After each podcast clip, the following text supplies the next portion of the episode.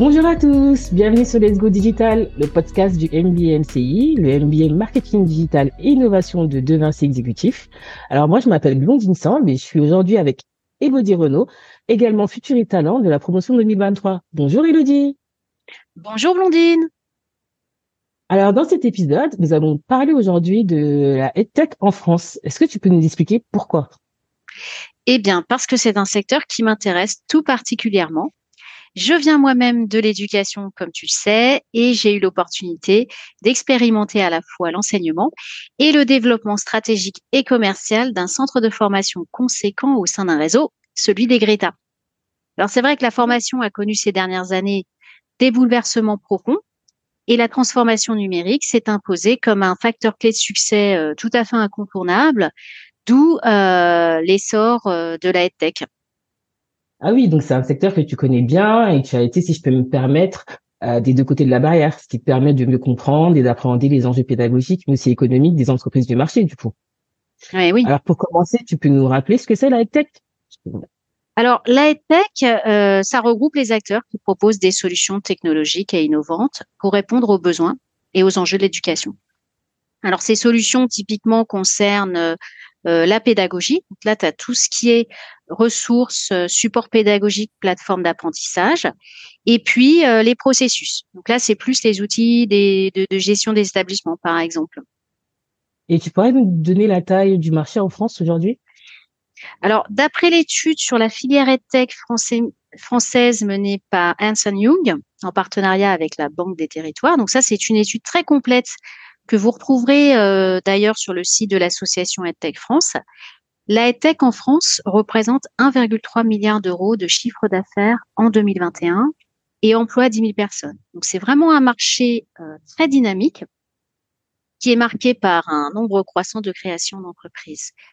Euh, pour te donner, un exemple, 5 55% des EdTech ont été créés ces cinq dernières années. C'est absolument conséquent. Et il y en a 55 ah qui ont été créés en 2021. Ouais, c'est pas mal. Donc naturellement, on peut expliquer que la crise liée au Covid et les plans de relance du gouvernement qui permettent aujourd'hui euh, de mettre le numérique au cœur de la stratégie éducative, l'high-tech en France, c'est environ combien d'entreprises?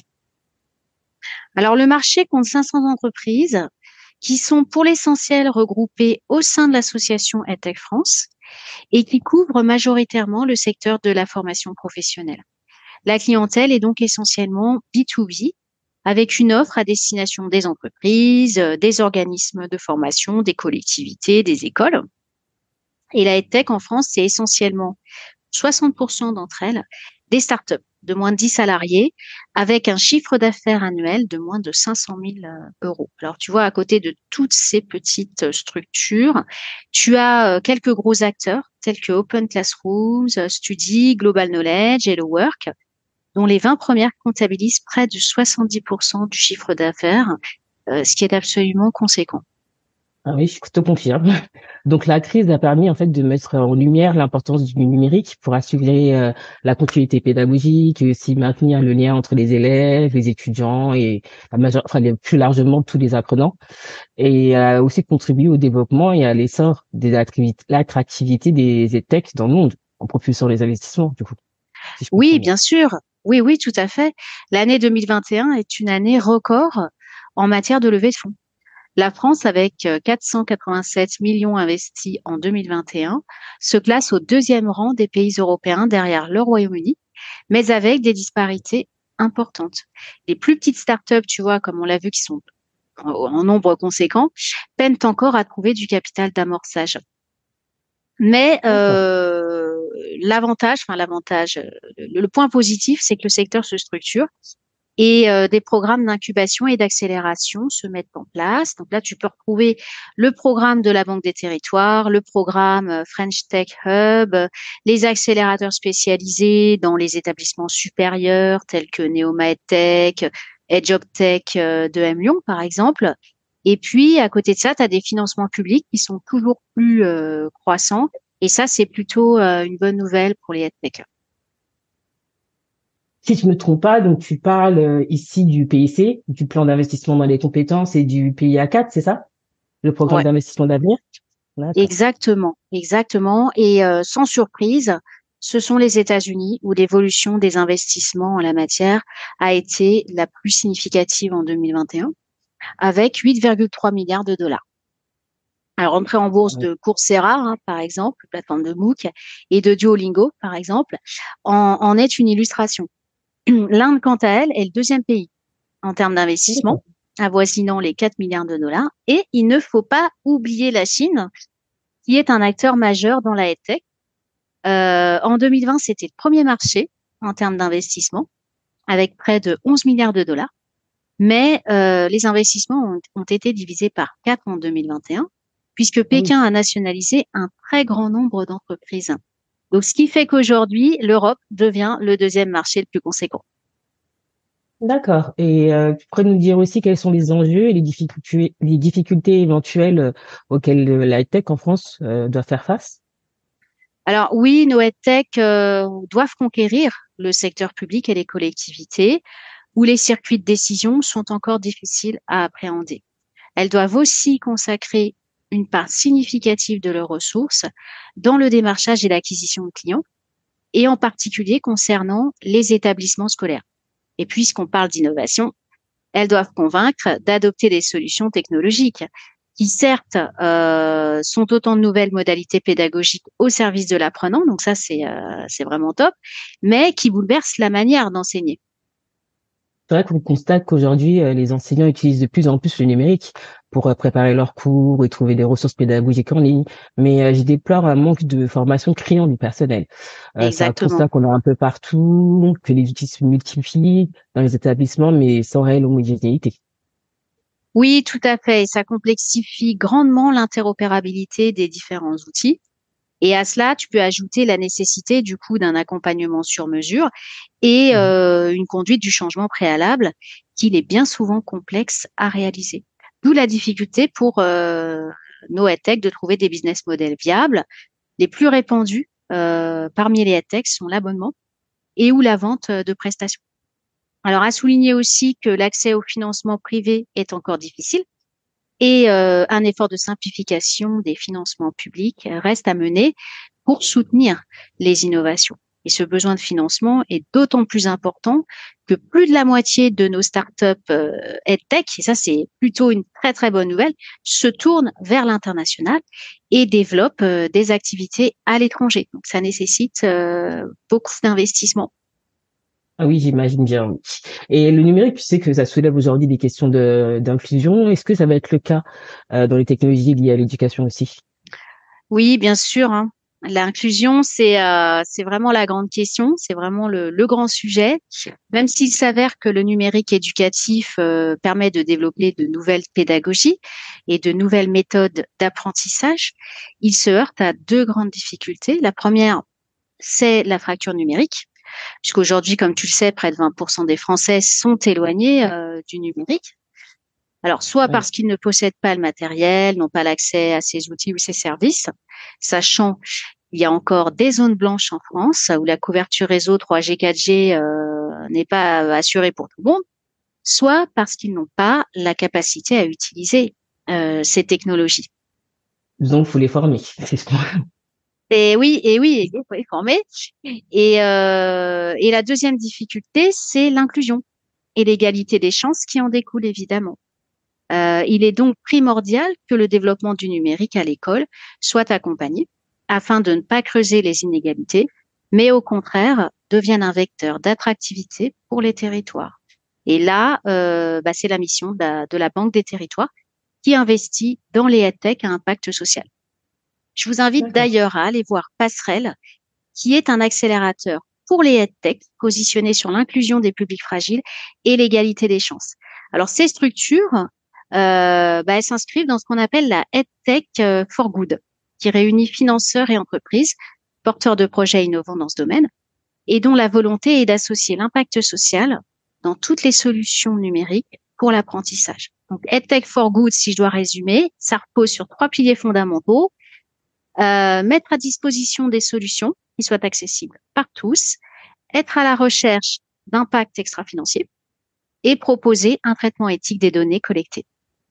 D'accord. Et tu aurais des exemples de structures en particulier qui œuvrent dans l'égalité des chances? Alors oui, on peut citer notamment Cantou, euh, avec euh, Cantou Scribe, qui permet d'apporter aux enfants 10 des applications et des logiciels d'aide à la lecture. Tu as aussi Coloris de l'entreprise Coloris, dont l'objectif est de lutter contre l'électronisme chez les enfants en leur apprenant le code sans coder. Énorme. Et euh, c'est une start-up euh, d'ailleurs qui est en plein essor puisqu'elle a levé un million d'euros en 2022. Et euh, tu as aussi le fameux Matia de Haut Boulot, dont l'objectif est de faire aimer les maths à tous les élèves de primaire. Ah, donc là, c'est ouais, ça c'est bien. On aurait bien aimé avoir ça nous aussi à notre époque. il s'agit d'une application qui accompagne les professeurs elle comprend un assistant vocal et des outils de visualisation en 3D pour améliorer les compétences en maths des enfants de CP, CE1 et CE2. Donc vraiment là où on construit des bases en maths. Hein. Et elle est mise à disposition des enseignants par le ministère de l'Éducation nationale dans le cadre euh, du partenariat d'innovation intelligence artificielle, le pays, le P2IA.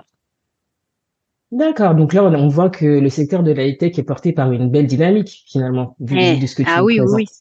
Eh, bien Et sûr. Quelles sont euh, les, perspectives, selon toi, euh, dans les années à venir?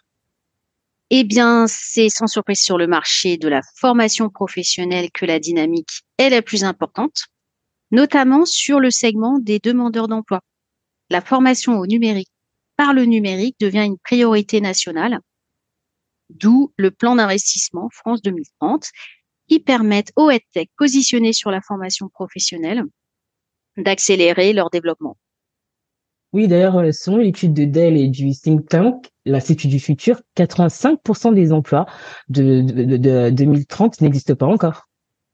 Effectivement, les métiers liés au digital, et ça on en connaît un bout, hein, nous au MBMCI, à l'intelligence artificielle, à la robotique sont en tension et nécessite de développer très rapidement un vivier conséquent de compétences. À cela s'ajoute une transformation majeure du marché de la formation, donc euh, depuis quelques années, euh, notamment avec le déploiement du compte personnel de formation, le fameux euh, CPF, qui permet à tout un chacun de se former librement tout au long de son parcours. Et ça, ça constitue une véritable opportunité de marché supplémentaire pour les tech, puisque ça ouvre sur le B2C. Donc en fait, ce que tu nous dis en gros, c'est que le, nombre de formations en ligne devrait donc s'accroître dans les prochaines années. Tout à fait. Euh, d'une part, le digital learning est focalisé sur l'expérience apprenante. Hein, donc euh, en termes d'interface, de disponibilité de contenu, de convivialité, de flexibilité. Mais il permet aussi de maîtriser les coûts pour les organismes de formation. Euh, la rentabilité est plus rapidement atteinte comparativement à des formations classiques en présentiel. D'ailleurs, on a tous en tête, à titre d'exemple, euh, les MOOC, à l'image de Coursera, dont la notoriété n'est plus à démontrer, qui s'appuie sur le, principe euh, Atawad. Connaît tous, anytime, anywhere, any device. Et ouais, exactement. Donc, en termes d'innovation, la réalité virtuelle et la réalité augmentée constituent un levier important, un levier de croissance important. Tu peux nous en dire un peu plus là-dessus? Euh, Oui, ces technologies ont permis de développer l'immersive learning, c'est-à-dire l'apprentissage immersif, qui consiste à plonger l'apprenant dans un univers virtuel en reproduisant des situations réelles. Donc euh, ça, c'est à l'instar du gaming, hein, bien sûr, qui a beaucoup inspiré le secteur de la tech, notamment avec les fameux Serious Games. Le métaverse éducatif se développe partout, partout, partout dans le monde. Euh, les initiatives sont, sont, sont, nombreuses et variées. Alors, par exemple, en France, euh, tu, on peut parler du, du projet Génie, d'arts et métiers qui est basé sur des jumeaux d'enseignement numérique. Et ça, c'est dans le domaine de l'industrie de pointe. Ou mhm. bien, euh, tu peux retrouver aussi MetaQuark, qui est le premier métaverse éducatif ouvert de Quark Éducation et qui sera déployé sur 15 campus. Alors, l'avantage du métaverse éducatif, c'est que c'est une pédagogie, alors, immersive, évidemment, immersive unique, euh, ouverte, interactive, ludique, personnalisée, euh, et, euh, et basée, bien sûr, sur l'expérientiel. C'est-à-dire que chacun peut en temps réel visualiser, interagir, expérimenter. Et du coup, l'apprenant, l'étudiant, il apprend par le geste, euh, par l'erreur et sans risque. dans un univers qui est totalement reconstitué. Et d'ailleurs, tu nous avais écrit un superbe article sur le sujet. Vous avez tous à lire un article intitulé Métaverse, deux points, l'éducation 3.0 qui est présent, euh, que vous pouvez lire sur le blog du MBA-MCI, qui présente euh, l'utilité pédagogique du métaverse éducatif et ses enjeux. C'est vrai. donc, vous invite tous à aller voir. Et du coup, on peut parler de monde virtuel sans pas, on peut pas parler de monde virtuel sans parler d'intelligence artificielle. Effectivement, l'intelligence artificielle euh, est essentielle dans la conception et la gestion du métaverse. On pense immédiatement aux avatars. Euh, que euh, l'IA va rendre euh, le plus ressemblant possible aux utilisateurs.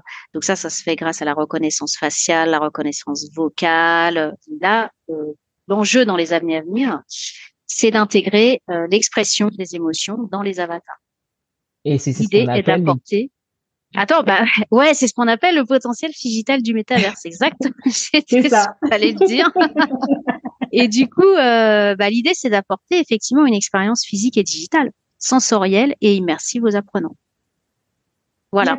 Euh, donc, mais, mais tu vois, on retrouve l'IA, euh, on, le retrouve déjà dans l'adaptative learning, qui permet de personnaliser les enseignements en fonction des besoins de chacun. Quant au niveau du rythme, que du contenu. Et puis, on la mhm. retrouve également dans les teaching bots. Tu vois, les, les qui sont des chatbots. Hein, on en parle beaucoup dans le MBMCI des chatbots euh, mhm. qui répondent euh, directement aux besoins des apprenants lorsqu'ils ont une question. Alors bien sûr, euh, pour les questions complexes, évidemment, le relais est pris par les humains encore. Hein. Oui, bien sûr. On n'est pas encore contrôlé par les robots, donc ça va. non, non, non. Je te remercie d'avoir répondu à mes questions et d'avoir donné cet, éclairage sur le sujet de, bah, de la tech à la révolution de, du monde de l'éducation et les belles perspectives qu'il y a sur ce secteur. Eh bien oui, je te remercie Bondine pour ton invitation.